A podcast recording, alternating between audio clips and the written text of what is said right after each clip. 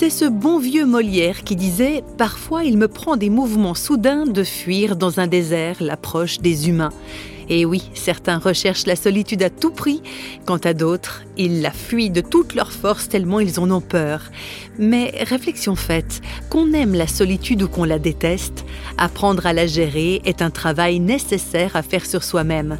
Auteur de plusieurs ouvrages de psychologie en lien avec la foi chrétienne, Anne Merlot parle du vide existentiel qui nous fait souvent redouter la solitude.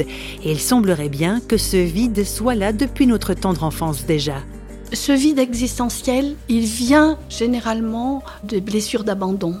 Curieusement, on a des parents qui sont surprotecteurs, mais qui nous font vivre par cette surprotection et malgré cette surprotection des blessures d'abandon importantes. De toute façon, les meilleurs parents du monde ne pourront pas empêcher ce sentiment d'abandon parce que on est fait pour vivre une certaine solitude et gérer cette solitude. Mais nos parents, ayant très peur de cette solitude pour eux-mêmes, et d'ailleurs euh, essayant de combler cette solitude par la présence des enfants, souvent, et par leur omniprésence auprès des enfants, ils essayent d'empêcher l'enfant d'être seul. Alors, ce faisant, ils n'éduquent pas l'enfant à gérer sa solitude et à apprendre que la solitude n'est pas une catastrophe et c'est pas dramatique d'être seul. Donc, cette souffrance de séparation d'avec la mère doit se faire progressivement jusqu'à ce qu'on soit rendu capable de gérer cette solitude.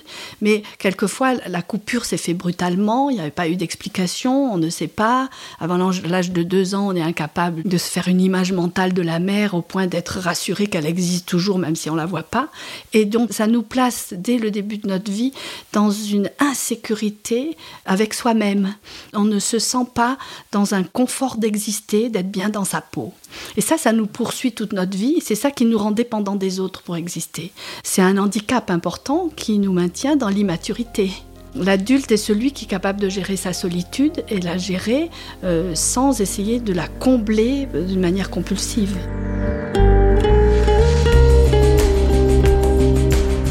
Savoir gérer la solitude et le sentiment d'abandon, il faut dire qu'Anne Merlot en a fait l'expérience.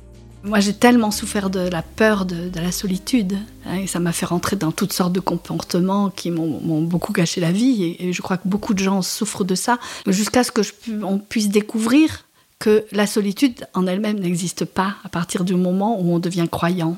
L'incroyant, l'incrédule est celui qui se croit seul et qui essaye de vivre sans Dieu et désespérément de vivre sans Dieu. Et à un moment donné, il faut reconnaître qu'on ne peut pas vivre sans Dieu, il nous manque trop, mais il ne pourra nous rejoindre vraiment que quand on aura consenti à cette solitude et qu'on aura appris que la solitude en elle-même n'existe pas vraiment, puisque Dieu nous promet qu'il est là, il a toujours été là, il sera toujours là, que nous le sachions ou pas, que nous le reconnaissions ou pas, que nous le sentions ou pas. Et en tant que personne euh, essayant de suivre le Christ, il m'est apparu euh, que Dieu a toujours été là, même si je ne le savais pas. Voilà qui rappelle cette promesse faite par le Christ, Je suis avec vous tous les jours alors même au plus profond de la solitude, est-ce que nous sommes vraiment seuls? On se quitte sur cette question aujourd'hui.